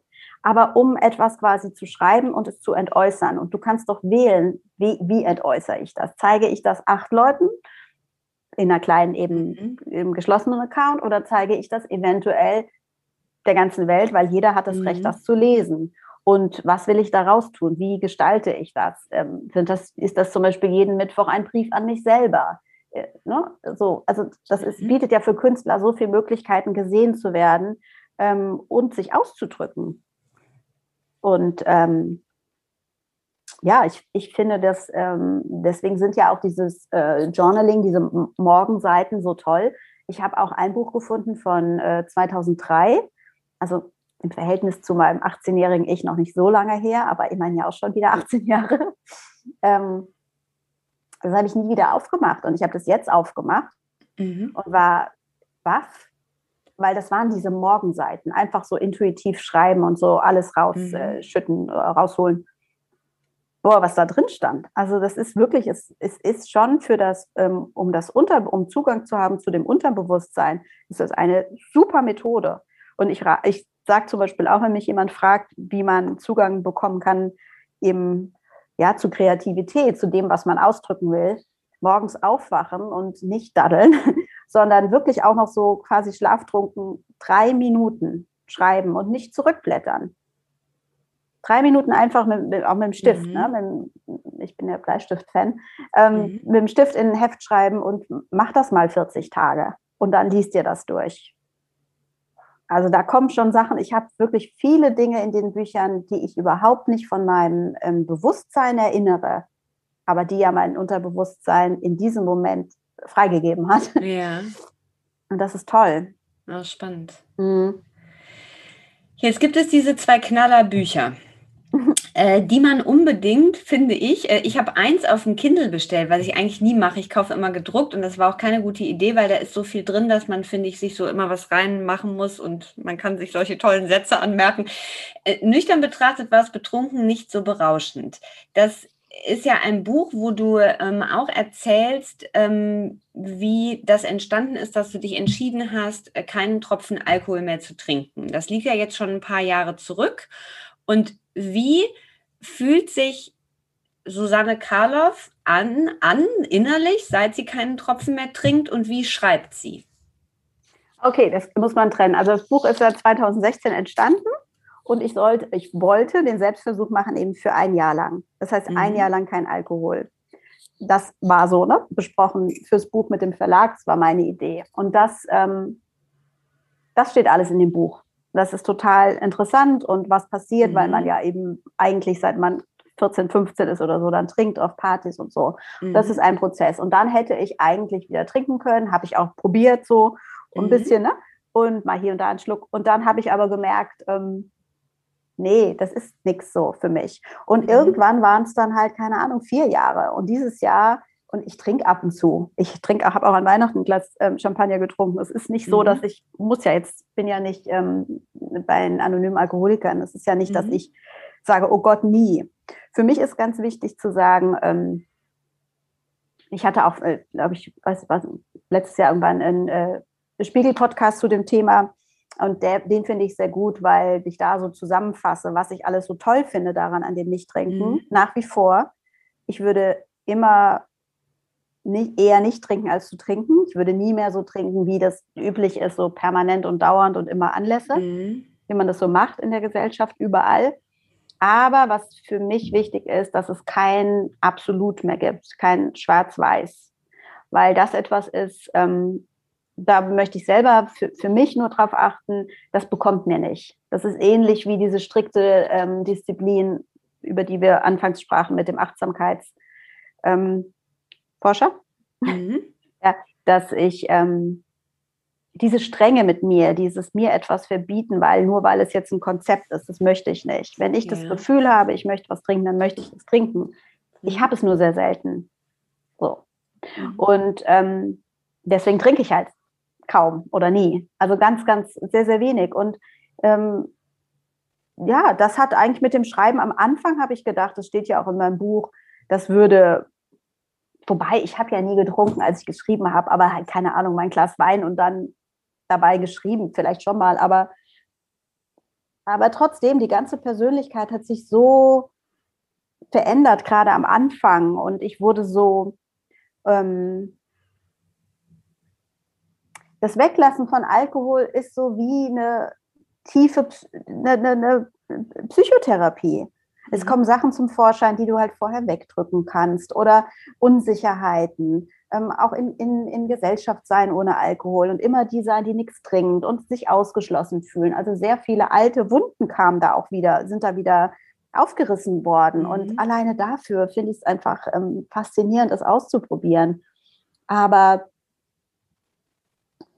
dass es mich, dass ich Alkohol gebraucht hätte, um zu schreiben, das gab es nie. Was ich mhm. aber glaube, ist, dass durch diesen eben, ja, vor, was haben wir denn jetzt? Das sind ja schon fünf Jahre diesen Oktober, mhm. genau. Vor fünf Jahren beschlossen habe, eben, dass Alkohol nicht ein Teil meines Lebens ist.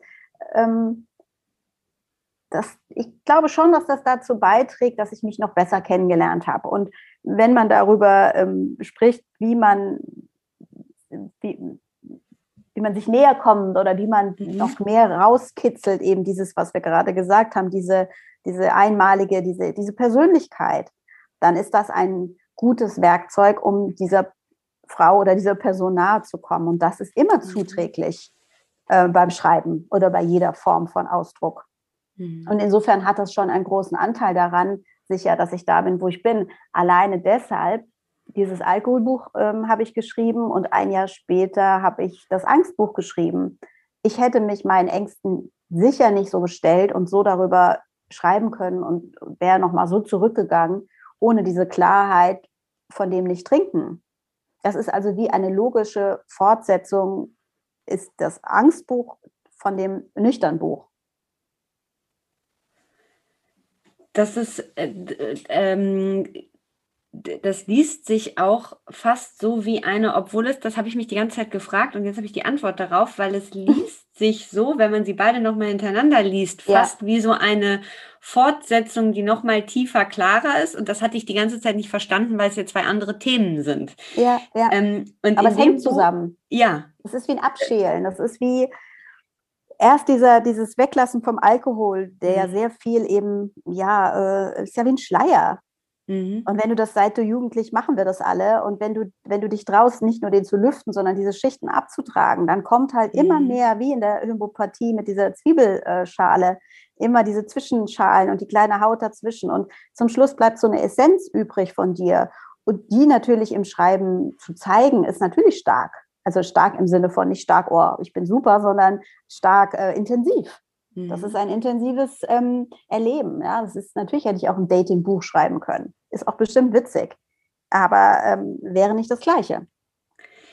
Und in Angst ist nichts für Feiglinge schreibst du, dass die ähm, Selbstkompetenz so einen großen positiven Effekt auf Angst hat.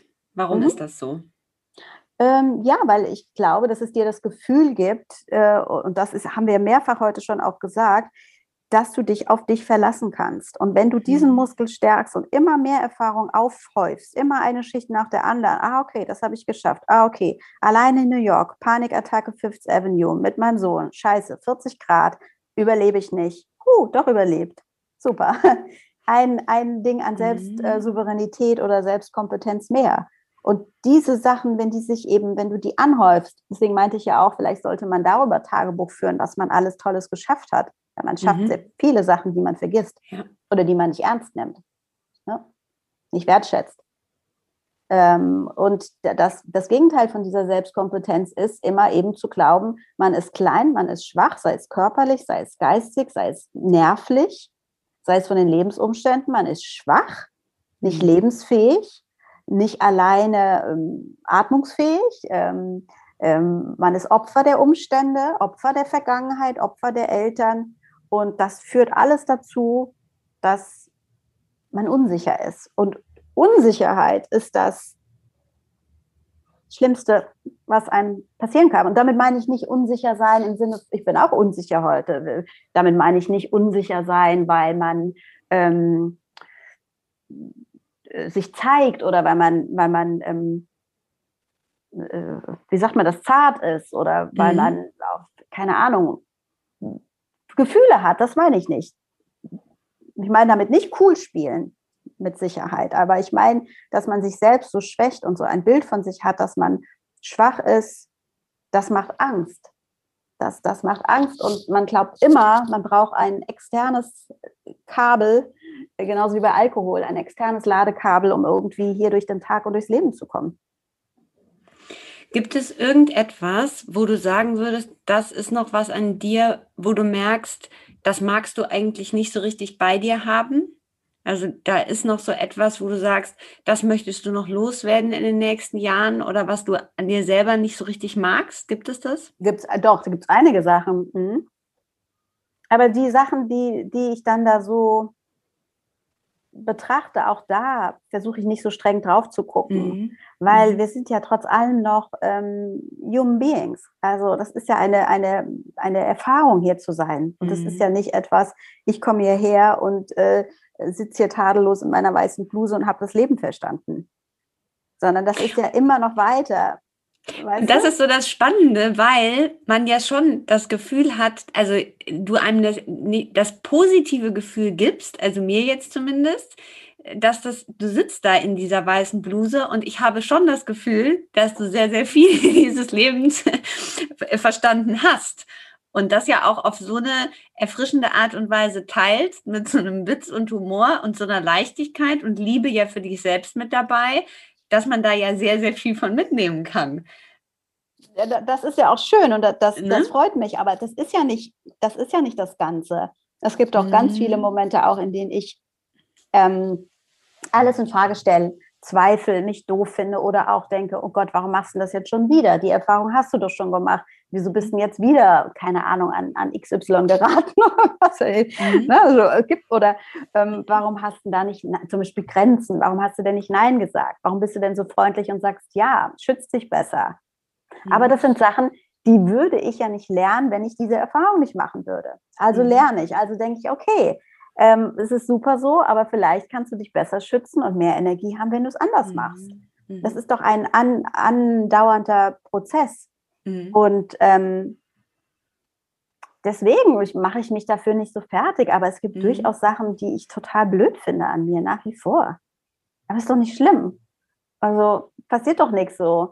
Mhm. Und ich kann da auch, und vor allen Dingen, ich meine, es ist ja so, äh, und das kommt sicher von zu Hause, woher auch immer, aber ähm, ich, ich muss ganz oft lachen. Ich muss ganz, ganz oft lachen über mich und ich rede auch laut mit mir und, und mache mich mhm. lustig über mich. Also ich glaube schon, dass diese, dieser Blick auf sich selber eben nicht nur sanft, sondern auch, ähm, dass, dass, dass das lustig sein kann. Ich meine, die besten Geschichten passieren doch wirklich, wenn Dinge schief laufen. Und Siehe, deine Geschichte fällt mir gerade ein mit dem, mit dem Windelmalheur. Mhm.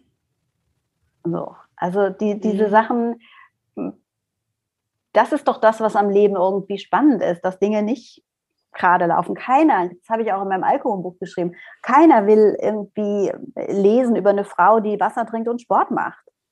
Mhm. Ist doch mega langweilig. Keiner will einer anderen dabei zugucken, wie sie alles richtig macht.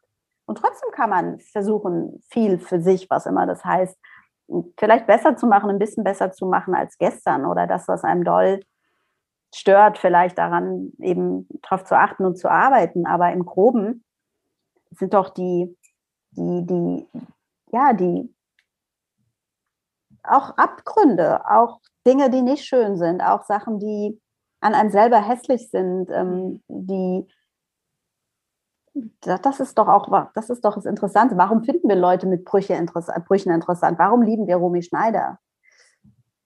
Ich jedenfalls. Mhm. so. Mhm. Was ist das für dich das ähm, stärkste Gefühl, was du im Körper spürst oder was du am besten erinnerst? Mhm. Ja, schon Angst. Angst. Leider. Ja. Mhm. Äh, das ist am, am meisten einge, eingebrannt in mhm. meiner DNA oder wie auch immer, ja. Was glaubst also nicht, du, dass ich dauernd Angst spüre, das meine ich nicht, sondern das kann ich am schnellsten abrufen. Ich kann abrufen, wie mhm. es sich anfühlt, eine Panikattacke zu bekommen. Das, das kann ich immer noch. Mhm. Was glaubst du, ähm, wovon haben wir zu viel? Selbstzweifel. Und wovon brauchen wir mehr?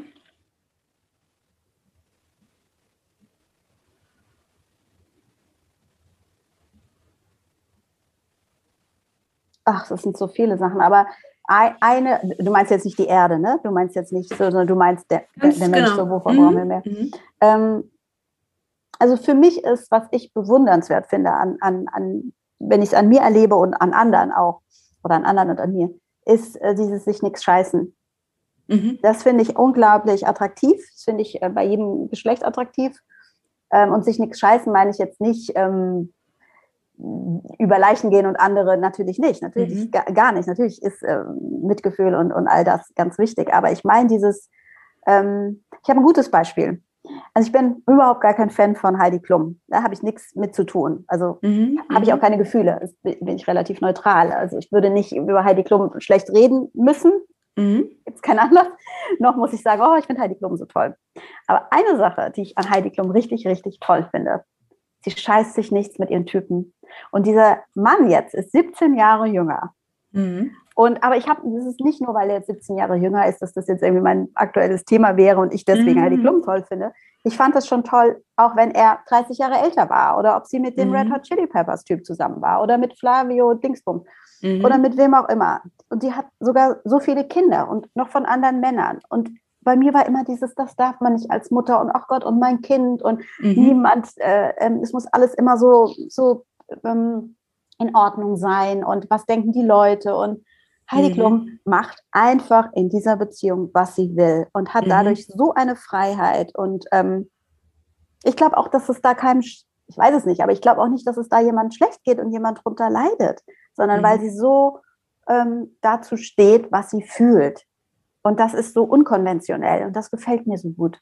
Mhm. Warum glaubst du, haben wir das, dass wir so oft, also, weil oft ist es ja so, dass wir vielleicht eigentlich wissen, das wäre jetzt gut für mich oder das ist eigentlich so, wie ich es machen will. Und dann kommen ja oft diese Gedanken, ah, nee, es geht ja jetzt eigentlich nicht, das ist dann schlecht für äh, mein Kind, meinen Mann, äh, meine Eltern, die Gesellschaft. Ja. ja.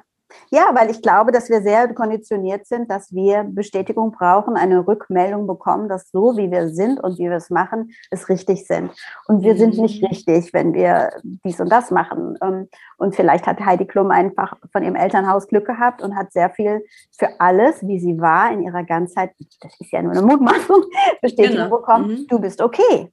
Das ist mhm. ja schnell erzählt. Und das habe ich mhm. nicht. Also jedenfalls, ich will gar nicht jemanden anklagen, der mich falsch, mir was Falsches mitgegeben hat. Aber ich weiß für mich, ich habe, bin kein Kind gewesen und auch mh, hm, keine Frau gewesen, die dieses Gefühl hatte, ich bin gut so, wie ich bin und mhm. das ist nur mhm. meine Sache. Mhm. Das habe ich nicht und, gehabt. Und, und das, das ich gerne. Mhm. Und da geht es ja vielen Frauen so. Also Total. Also ich kann das auch unterschreiben, dass ich das auch nicht hatte. Und du schreibst ähm, ja in deinem Buch aber auch sehr schön, ähm, man muss das auch dann irgendwann ja gut sein lassen, loslassen, da auch vergeben können. Und es sind trotzdem genau die Eltern, die man brauchte, ne? so zu werden, wie man jetzt ist oder diesen Weg so zu gehen und all das so zu erleben auch. Ne? Genau. Weil das ist ja auch, es gibt eine Stelle, ich weiß gar nicht, ich glaube, es ist in dem Angstbuch, dass ich sage, ich bin morgens aufgewacht, jetzt eben als Erwachsene vor kurzem und habe geschrieben, plötzlich hatte ich die Antwort. Ich bin dankbar, dass genau dieser Mensch meine Mutter war und mein Vater war, weil ich mhm. genau das wurde, was ich werden sollte, nämlich ich selbst. Und das geht ja jedem Einzelnen so, auch Heidi Klum. Das mhm. werden, was ich werden sollte, nämlich ich. Und ähm, wenn man eh davon ausgeht, dass wir uns die Eltern ausgesucht haben, macht das Sinn. Und natürlich ist das eine, eine, eine ähm, große ähm, Prüfung für äh, Herausforderung für ähm, für ein, ein, junges Mädchen immer wieder daran zu kommen und immer wieder mit dem Thema Selbstwert konfrontiert zu werden. Wäre ich auf die Welt mhm. gekommen mit einem super Selbstwert, hätte ich ja gar nicht daran arbeiten müssen. Aber ich sehe, das ist zum Beispiel auch ein Teil meiner, meiner Lebensaufgabe. Das merke ich, wenn ich diese ganzen Bücher angucke. Es immer wieder darum ging auch, ähm, oder geht, um Selbstwert. Und das ist natürlich eine Entwicklung dann, wenn man sieht von, keine Ahnung, junges Mädchen ist jetzt 52, dass ich sagen kann, ja, das macht Sinn. Es macht Sinn, dass ich solche Eltern hatte. Es macht Sinn, dass ich solche Freunde hatte oder Bekanntschaften mhm. oder diese Erfahrungen im Leben gemacht habe, weil ich jetzt ähm, langsam da angekommen bin, ja, dass man sagen kann, okay, dann hat sich die Lebenszeit gelohnt, weil sie hat was gelernt. Mhm. Ich muss noch mal einmal was vorlesen. Mhm. Ähm, das ist auf Seite 203. Und da schreibst du, alles, was dir begegnet, ist für dich. Mhm. Nicht gegen dich, auch die Traurigkeiten, auch das Schwere. Und du zitierst aus einem Brief von Rainer Maria Rilke. Wir haben keinen Grund, gegen unsere Welt Misstrauen zu haben, denn sie ist nicht gegen uns. Hat sie Schrecken, so sind es unsere Schrecken. Hat sie Abgründe, so gehören diese Abgründe uns. Sind Gefahren da, so müssen wir versuchen, sie zu lieben. Der Brief an den jungen Poeten. Ne? Ja, mhm, ja. Auch das noch.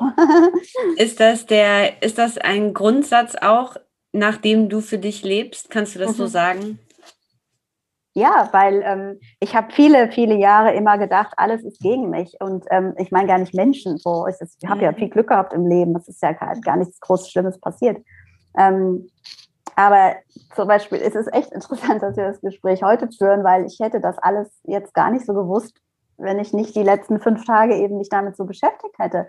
Es sind so viele Stellen eben auch noch vor eben 17 Jahren in diesem Buch, dass ich immer geschrieben habe, jetzt sind wir umgezogen, wir sind ja immer umgezogen, ja, also mein äh, Ex-Mann und ich, weil ich war ja auch immer unzufrieden, immer unzufrieden und immer wieder versucht, dass sie zufrieden wird. Und dann sind wir wieder endlich in diese riesengroße, wunderschöne Altbauwohnung, ins schönste Viertel von Hamburg.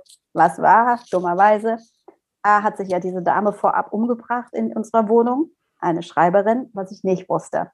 Dann habe ich es erfahren, dann dachte ich, oh Gott, die Geister, ich kann hier nicht bleiben wieder ein Problem also gewesen. Dann die Müllabfuhr kam immer jeden Morgen genau vom Schlafzimmer um sieben. Das ganze Tagebuch geht um diese Müllabfuhr. Das dritte Schlimme war, oh Gott, es ist ja ein Balkon ohne Sonne. Wieso habe ich den Fehler gemacht und wir sind nicht in eine Wohnung auf die andere Straßenseite gezogen? Die haben ja den ganzen Tag Sonne. Mhm. Es ist immer so gewesen, und wie gesagt, das ist 17 Jahre her und nicht als ich 13 war. Mhm. Äh, was für eine anstrengende, was für ein anstrengendes Leben permanent zu denken, dass es gegen einen ist, dass irgendwas nicht richtig ist. Mhm. Und das, was wir ja auch gelesen haben und mein Optimi Optimierungswahn, also dieses immer die Hotelzimmer immer umtauschen. Mhm. Oder der wackelnde Tisch. Das hat ja auch wirklich sehr viel mit Angst zu tun. Das ist, mhm. du willst die Sachen kontrollieren. Und dann habe ich irgendwann angefangen, Übungen zu machen im Sinne, okay, der Tisch wackelt und du bleibst hier sitzen. Okay, es zieht. Du setzt dich nicht um. Also das auszuprobieren, solche Sachen sind ja auch in dem Buch, einfach weil du kannst nicht immer die Umstände optimieren wollen, damit du dann endlich in Sicherheit bist und glücklich sein kannst. Mhm. Sondern es ist andersrum. Man kann schon oder sollte versuchen oder das trainieren, zufrieden zu sein, auch mit Umständen, die nicht so in Ordnung sind. Vielleicht komme ich deshalb gut klar mit der Pandemie. Es mhm. ist nicht so ideal. Aber es sind einfach so Sachen, die ich, ich weiß nicht, diese Perfektion, das interessiert mich nicht mehr so. Und trotzdem gibt es immer noch natürlich Sachen wie, nehmen wir jetzt mal an, ich würde in Urlaub fahren und die Sonne würde einfach gar nicht scheinen. Das war also früher ganz, ganz schlimm. Es war ganz schlimm, oh Gott, ich werde nicht braun, oh Gott, ich verbrenne, oh Gott, ich habe dies, ich habe das. Es war immer irgendein Problem. Aber heute denke ich, ich könnte damit oder weiß ich, ich komme besser mit klar. Ich komme mit jeder mhm. gegebenen Situation einfach klar. Und das heißt ja nicht, dass sie toll ist. Das heißt ja nicht, dass ich trotzdem gerne Sonne hätte, wenn es regnet. Aber ich, mhm. ich, es ist nicht mehr so eine, ja, und das ist natürlich ein Riesenweg. Es hat lang gedauert. Es hat auch, ähm, ja, hat auch, auch ein hoher Preis. Also ich glaube, es war auch nicht so toll, mit mir zusammen zu sein. In manchen Dingen schon, aber in manchen auch anstrengend. Und ähm, ja, deswegen, ich bin da jetzt halt woanders als damals und würde deswegen sagen oder sage, egal was passiert, das Leben ist für mich. Das ist schön. Das ja. ist auch so ein schönes Schlusswort. Und wir haben noch eine Frage, die für dich natürlich ja prädestiniert ist und du hast, glaube ich, einen großen Fundus wahrscheinlich, aus dem du schöpfen kannst, wenn du ein Buch nennen solltest, ähm, was dich besonders inspiriert hat, begleitet hat oder vielleicht immer noch begleitet und was du ähm, empfiehlst. Ähm, also Joan Didion ist ja meine Lieblingsschriftstellerin. Ähm, ähm, Früher war es auch Ingeborg Bachmann, also ist es heute auch noch, aber mhm. ähm, ja, Joan Didion ist das, was mich am meisten berührt. Und ja, da gibt es ja mehrere auch in deutscher Übersetzung. Also das Jahr des magischen Denkens, das ist, natürlich ist es traurig. Ich meine, sie hat ihren Mann verloren und ihre Tochter. Mhm. Aber sie ist für mich ähm, eine der größten. Schön. Ja. Vielen, vielen Dank, liebe Susanne, für die äh, ehrlichen Antworten, ähm, für deine Texte, für das, was wir von dir lesen dürfen und ähm, dass du so viel Preis gibst, aus dem wir, äh, glaube ich, sehr, sehr viel lernen und mitnehmen können. Dankeschön, Simone. Das hast du und ich möchte dir sagen, ich finde, du kannst ganz toll Interviews führen. Danke. Ganz tolle Fragen gestellt. Danke. Das ist gar nicht selbstverständlich. Also ich habe ja schon viele Interviews ähm, gegeben und gemacht und ähm, hast du sehr, sehr, finde ich sehr, es war sehr schön und ja, besonders. Vielen Dank, vielen, vielen Dank. Und toll, dass es mit der Technik noch geklappt hat. Oh mein Gott, oh mein Gott. Das haben wir noch gut gerettet. Puh. Ja, kann ich endlich wieder von diesem Heizungsknopf hier weg. Ihr Lieben, vielen Dank fürs Dabeisein. Äh, das war das wunderbare Gespräch mit Susanne Karloff. Äh, ich weiß gar nicht, wie man es abschließend gut zusammenfassen könnte, weil so viele Learnings und so viele wertvolle Dinge darin liegen, ähm, dass man sich die Folge einfach immer wieder anhören kann. Ich habe sie jetzt, glaube ich, zum fünften Mal gehört und äh, ich bin immer noch nicht müde geworden. Deshalb empfehlt sie gerne weiter an ähm, ja, einfach an alle Frauen, ähm, an ältere Frauen, an junge Frauen, ähm, weil wir hier, glaube ich, ganz, ganz viel, viel lernen können. Mir gefällt das Gespräch besonders, weil es, ähm, äh, weil es positiv ist, weil wir lachen, weil es fröhlich ist, aber weil es auch einfach sehr, sehr tief und sehr, sehr ehrlich ist. Ähm, das ist es, glaube ich, auch, was mich so sehr an äh, Susanne und ihren Texten begeistert.